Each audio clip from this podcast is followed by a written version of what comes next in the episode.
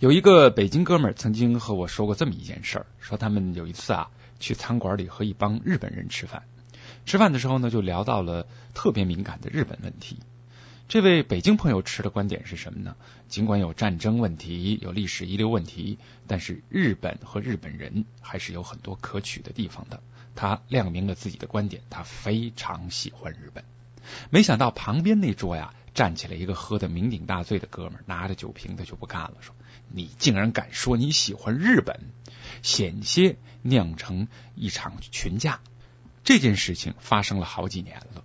可是这个问题一直在我脑海里盘旋，挥之不去。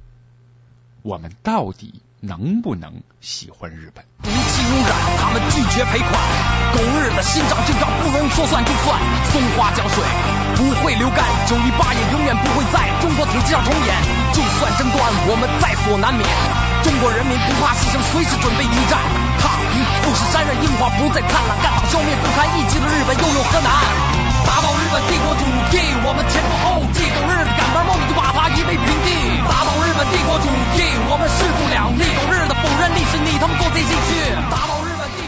现在听到的这首歌，目前在网上流传很广，歌词呢义愤填膺的表达了对日本的同仇敌忾，尤其是歌词当中这几句：踏平富士山，让樱花不再灿烂。干躺消灭不堪一击的日本又有何难？这样的歌词其实代表了很多中国人对日本的愤恨情绪。他们头上往往还有一个美丽的光环，叫爱国者。旅居日本的一位学者叫林思云，对此就曾经提出过质疑。他曾经举过一个例子，那是一件发生在前几年的真实事件，说有个日本人在我们中国的武汉，那让中国人下跪。结果呢，中国的各大报纸纷纷转载这条消息。当时呢，就有一片打日本人、杀日本人的激昂声音。有很多这个在中国做生意的日本人看到了这个消息之后，非常担心，哎呦，害怕到中国来呃或者旅行或者做生意会有被打被杀的危险。结果呢，日本的一些中国专家啊，当然是日本人了，出来就说话，说大家不用担心，尽管放心到中国去，不会有任何危险。虽然说中国人说话是很不慎重，而中国人行动时却很慎重。他们非常清楚攻击日本人是要付出什么代价的。日本专家真是把中国人的骨头也看透了。那这是林思云做的一个注解。他认为中国人的所谓爱国主义的内容是最廉价的唾沫。中国人喊打日本人、杀日本人的口号已经几十年了，现在也没有听说过中国人敢动过日本人一根毫毛。中国人越是扯着嗓子骂日本人，日本人反而越不害怕。这就正应了中国的成语“黔驴技穷”。中国人的本事不就是几句脏话吗？还有别的本事没有？可笑的是，一些中国人还以为这几句骂人的话就能吓住日本人，还准备年年讲、天天讲、月月讲。这些中国人应该温习一下中国成语“黔驴技穷”的真实含义。然后他又指出了我们国人身上的顽疾呀，就是顽固的病症。中国人痛斥日本人是鬼畜不如的文章，虽然铺天盖地，就像刚刚我们。听的那首歌也是啊，但是居然连中国人自己也不相信这些廉价的废话。中国少女抢着嫁给日本人，中国人不择手段偷渡日本，拼命挤入日本的合资或独资公司，连中国人自己都不相信的妖魔化日本的文章，还是少写一点吧。这位林先生啊，他有一个亲身经历。他说，去年他回国的时候，谈到自己以后呢，准备回国发展。一位邻居的老大妈说：“孩子。”啊。你可不能犯傻，到哪儿都比中国强，千万别再回来了。那位老大妈虽然没有什么文化，但她说的确实是发自肺腑的实话。我爱中国，是因为中国有太多像这位老大妈那样诚实的人，而不是因为中国有太多说一套做一套的所谓爱国者。现在，让我们来看一看在中日之间的一些比较和分析吧。按说呢，中国是一个地大物博、资源丰富的国家，无论从哪个角度讲，面对日本这样一个自然资源极其缺乏的国家，我们没有理由不超过它。可现实是非常残酷的，究其原因，有这样的总结，听听看是不是有一定的道理。有观点认为啊，说原因之一是中国人妄自尊大。而日本人谦虚好学，说这个日本人早年也曾经信奉华夷秩序，后来呢，他们慢慢醒悟了，自己认为是野蛮人的西方人，原来是真正的文明人，而日本人自己才是地道的未开化的野蛮人。由此呢，在历史上，日本曾经掀起了脱亚入欧的运动。脱亚论者声称，中国、朝鲜等东亚国家是未开化的野蛮国家，日本人要和这些野蛮人在一起，就会近墨者黑，就难免染上东亚人的坏毛病。日本要成为一个文明国家，就要和东亚这些所谓的坏朋友绝交，专心和欧洲的好朋友交往，把日本人改造成像黄皮白心的香蕉那样具有白种人灵魂的黄种人。举个例子吧，一八七五年的时候，清政府曾经邀请日本和中国联合起来抗击西方列强，却遭到了日本的拒绝，因为日本已经决心走脱亚入欧的道路，不愿意再和中国这样的落后国家结盟。之后发生的甲午战争等历史事件，充分证明了日本脱亚入欧、脱胎换骨式的改革道路的正确性。直到一九四五年日本战败之后呢，再次认真向打败自己的美国学习，进行了脱胎换骨的改造，将军国主义的日本改造成为民族主义的经济大国。再来看中国，中国人总是把自己的优点放在嘴上，又总是把眼光盯在别人的缺点上。一提到向西方学习，就会有人辩证：中国也有中国的优点，西方也有西方的缺点。中国人最多可以承认西方的科学技术比中国先进，但是绝不会承认西方文明比中华文明先进。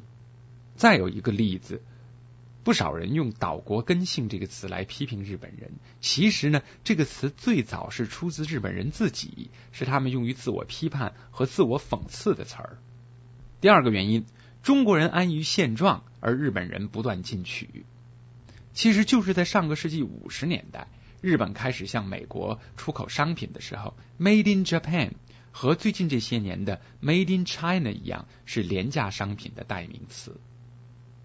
当时日本产的一美元一件的衬衣，被美国的商店放在最便宜的货架上，高档的货架上全是十美元一件的美国和欧洲的产品。于是呢，日本的服装制造商开始思考，为什么同样的衬衣，日本产的只值一块钱？而美国和欧洲的却值十块钱，日本厂商于是就买来了各种高级衬衣，开始研究制作高级衬衣的秘密。十年以后，日本产的衬衣终于放在了高档衬衣的货架上，便宜货架上再也看不到日本货的踪迹了。而相比之下，再看我们中国，中国在八十年代就开始向美国出口一美元的衬衣，可是到现在也还在卖一美元的衬衣，而且有继续卖下去的趋势。究其原因，就是安于现状，只要一块钱的衬衣还能够卖得出去，那就一直做下去呗。有些人呢，曾经提出过抵制日货的倡议，包括这股风潮在韩国尤其是非常突出的。可是我们有没有想过，中国人为什么要买日本货？韩国抵制日货的基础是什么？如果中国的产品比日本产品的质量好，而且价格便宜，根本不用抵制日货，那就自动的消失了。第三个原因，中国人自私自利，而日本人克己奉公。有很多例子啊，比如说中国人在坐公共汽车的时候抢座位，斤斤计较，不吃一点亏。连公共汽车抢位置这样微不足道的小利，大家都要拼命去争抢。其实呢，日本也有很多企业像中国一样，都属于大锅饭，干好干坏都一个样。但是在日本搞大锅饭却导致了共同富裕，在中国搞大锅饭却导致了共同贫穷。日本人即使干好干坏一个样，仍然是勤勤勉勉工作，没有人感到自己干多了会吃亏。中国人则有很大的不同。大家都想自个儿少干一点，别人多干一点，结果呢是大家都不干。中国人心中只有自己这个小我，其实没有国家和民族这个真正的大我。孙中山曾经说过，中国人是一盘散沙，找不到可以把中国人的心团结在一起的东西。如果中国人的世界观不能形成一个超越自我私利的大我，中国人将很难立身于世界先进民族之列。原因之四，中国人互相拆台，而日本人精诚团结。那句话其实已经由来已久了嘛，说一个日本人没什么特别，而十个日本人在一起就会发生质变，非常可怕。至少有一点我是同意的：如果我们仅仅把仇日情绪集中在那些口头的脏字儿上，仅仅局限在于此的话，那中国赶上日本的梦想终究成为泡沫。反之，如果我们能够痛定思痛，从你的对手身上学习优点，然后打败他，这恐怕才是正道吧。而现在，作为中国人，我们面临的困境恐怕是在一片关于打杀日本猪的呼喊当中，我们甚至都不能够冷静的去思考，日本究竟是不是一个有着谦虚好学、不断进取。克己奉公、忍耐执着的优秀民族，而到什么时候，我们才能说出我非常喜欢日本，而不至于冒着遭来一顿群架的代价？中国已经今非昔比，不是从前，你他妈还有什么本事跟我们肆无忌惮？